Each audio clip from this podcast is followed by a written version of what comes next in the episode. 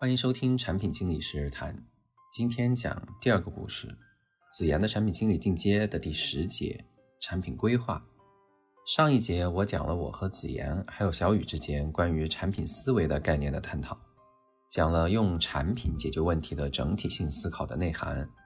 回去之后，子妍结合自己的工作，在内部的文档平台上写了一篇总结，我看写的还挺不错，给他点了赞。过了一段时间，到了休假季，按照既定的工作安排，公司的业务在这个月相对比较清淡，大家呢纷纷都去休年假了，事情也不算很多。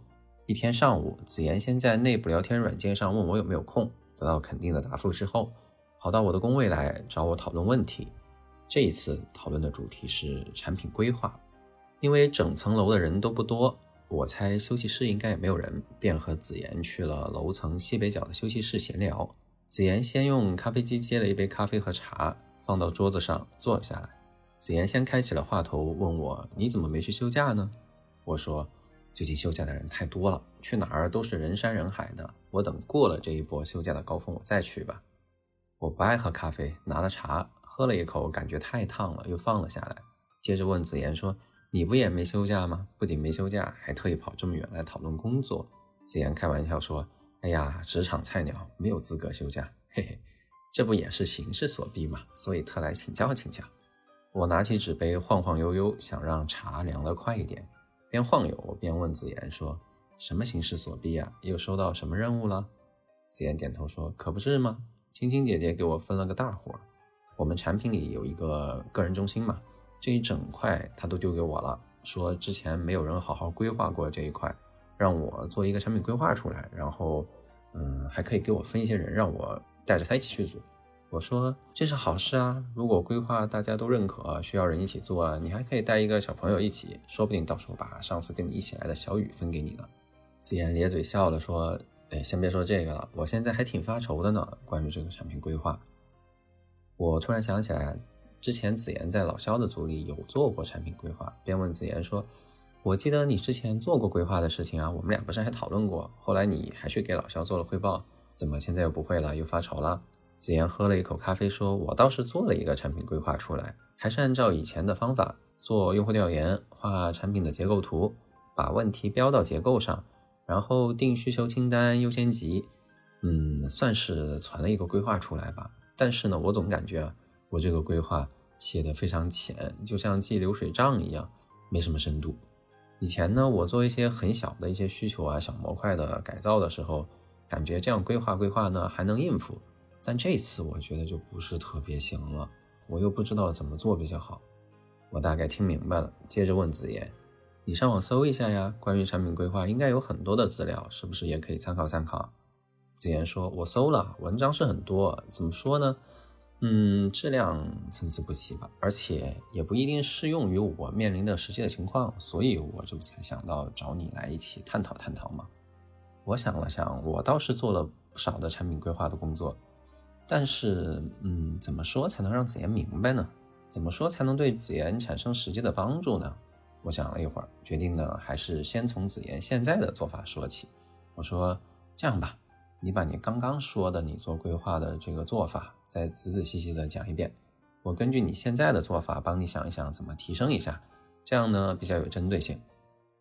子妍听完还挺高兴，思考了几秒钟说：“第一步是调研，主要是调研用户，还有调研之前负责这一块的产品经理和研发的工程师等等。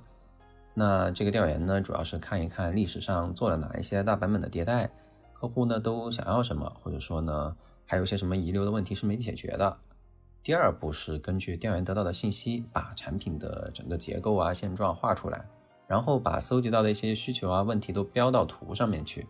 第三步是再根据刚刚说的这个图去对问题做分析，得出解决的方案，也就是要做哪些事。第四步是把这些要做的事情都放到一个时间表上，得出一个类似项目计划的图来。就以上说的这四步吧。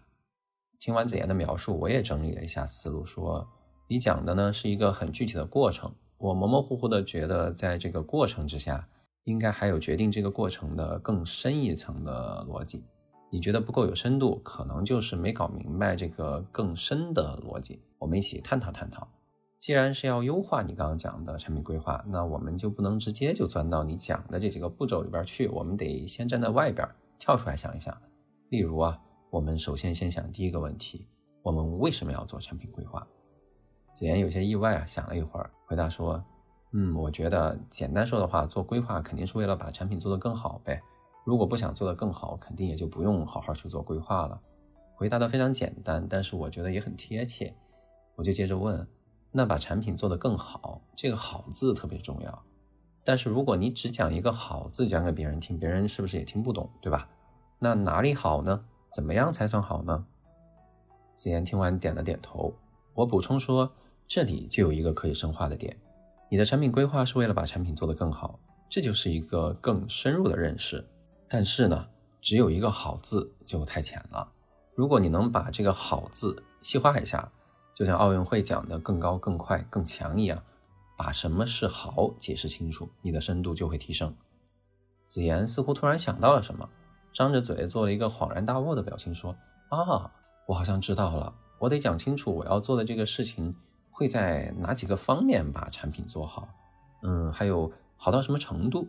我说：“是的呀，你回想一下你刚刚说的几个步骤：调研、分析问题、定方案、安排时间。”如果你能把好讲清楚，就可以成为贯穿你整个规划的一个线索。当初我做过一段时间的数据产品，我对数据产品所谓的好呢，就做了一个明细的拆分。我把产品划分为数据、平台、业务三个大的模块。数据是平台里的内容，其实也就是信息。数据上做得好呢，我把它又分为丰富度、准确度、及时性三大块。提供的数据越丰富越好。数据越准确越好，更新的越及时越好，这是我对数据产品里面数据这一块好的定义。那平台呢，是分发数据、获取数据的软件系统。平台的好可以分为可用性、易用性、易懂性、美观性四大块。可用呢，要求的是随时随地我都能用，这是一个最基本的要求。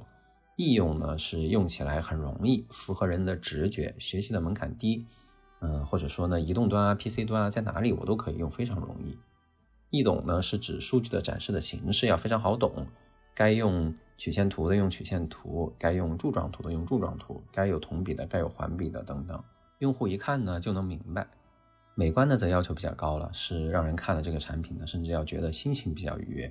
这是我对数据平台业务里面平台这一块好的定义。那业务呢？我定义为对业务的支持度，也就是说，这个数据展示出来到底有没有支持业务上的诉求？我们也有这种情况，例如搞了一个特别漂亮的分类统计，但是实际上根本对于业务来说没有什么用武之地，也就是说对客户没有产生什么价值，只是自己在炫耀自己的技巧，这样也不行。这样一来，我们做的所有的产品规划都围绕着我上面讲的这个好的拆分的模型去展开。目前主要的问题是什么？例如，主要的是数据还不准；例如，主要的是平台它的易用性相对差一点。这个时候，你再去描述问题的时候，就不是表面的问题在哪一个菜单，在哪一个模块。这个时候，你描述问题也会更有深度，包括你做的用户调研、你的解决的方案、你的时间的安排。全都可以围绕着我们刚刚讲的这个好的模型来展开，我觉得这就是更有深度的表现。子言听完又想了一会儿，说：“你说的这个好的模型，把分散的一些步骤连起来了，确实好像深度会提升很多，嗯，挺厉害。”我说：“先别着急，我又想到了一点，如果说还要更深一层的话，那就还要提炼提炼，越精炼的东西其实就越有深度嘛。”如果你能够给你负责的产品总结一个关键词，围绕着一个关键词来做，那就更有深度。举例来说啊，你现在负责的个人中心，假定我们给它定一个关键词叫“温暖的家”，那这个关键词就是你对这个产品的价值的最终的定义，是你最高最高层次的一个目标。你定义的各个维度的好，也就是我们刚刚讲的，你拆分各个层次、各个维度的这个好的拆分的模型，所有的各个维度的好，也就都有了一个中心的思想。子言顺着我说的话思考了一会儿，喝了两口咖啡，似乎来了灵感，补充说：“那我还可以去讲为什么要把个人中心打造成所谓的用户温暖的家，在家里面用户可以做什么，怎么让家体现出温度等等，那确实还挺丰富的。”这时候呢，我手上拿的茶终于被我晃凉了，我喝了两口，有点太甜了，不太好喝。子言又想了想，补充道：“好像这些就是产品里头比较虚的东西。我以前觉得说这些虚头巴脑的东西扯来扯去的，不如好好干点活呢。这下我还真有点感觉了。要想把产品做得有深度，嗯，还真得想一想这些比较虚的话题。”子言的感想让我联想到以前给大鹏讲过的一些观点，我便补充说：做产品啊，确实既有务虚也有务实的部分。务虚的部分是去讨论产品的定义、产品的价值取向等；务实的部分是怎么设计、怎么做，二者都得有。你还记不记得上次你和小雨来我这儿，我们探讨过产品思维？子言点头说：“我还记得。”我说：“之前还有其他产品经理和我探讨过另一个词，叫产品哲学。”我觉得做产品经理，大脑中的武器有三个层次：依次是产品技能、产品思维和所谓的产品哲学。产品技能是做产品设计和产品执行工作的武器，例如数据分析的技能、写文档的技能、画原型的技能、沟通的技能等等，它是非常非常切实的部分。产品哲学是做产品的价值取向，是我们刚刚说的怎么去定义好，什么是好是虚的部分。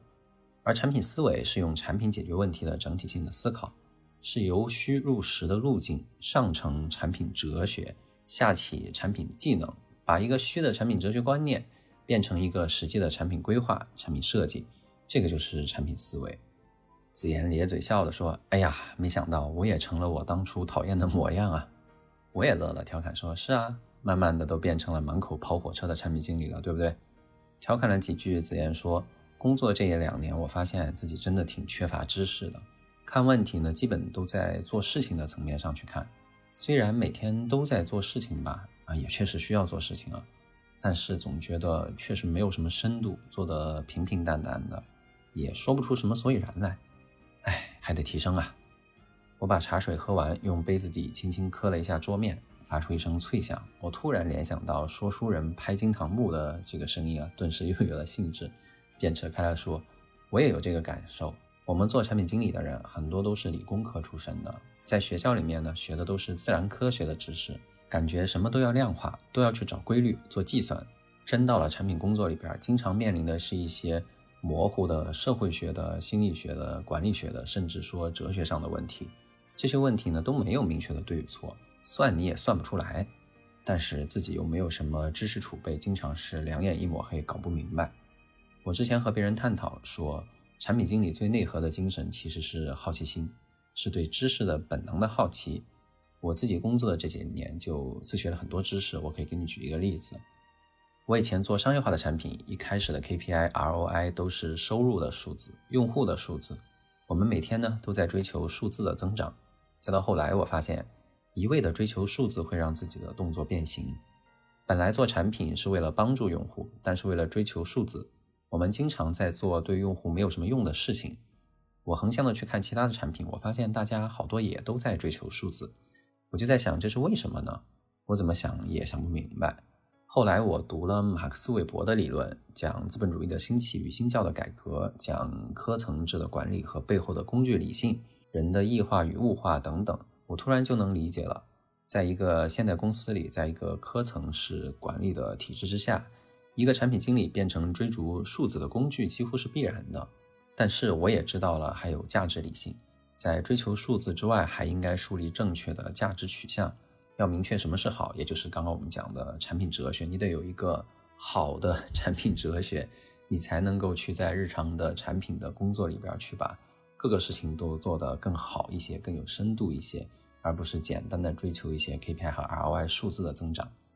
你应该也知道，最近在我们身边发生了很多事情，例如说，针对各种互联网平台的监管，其实就是价值的回归。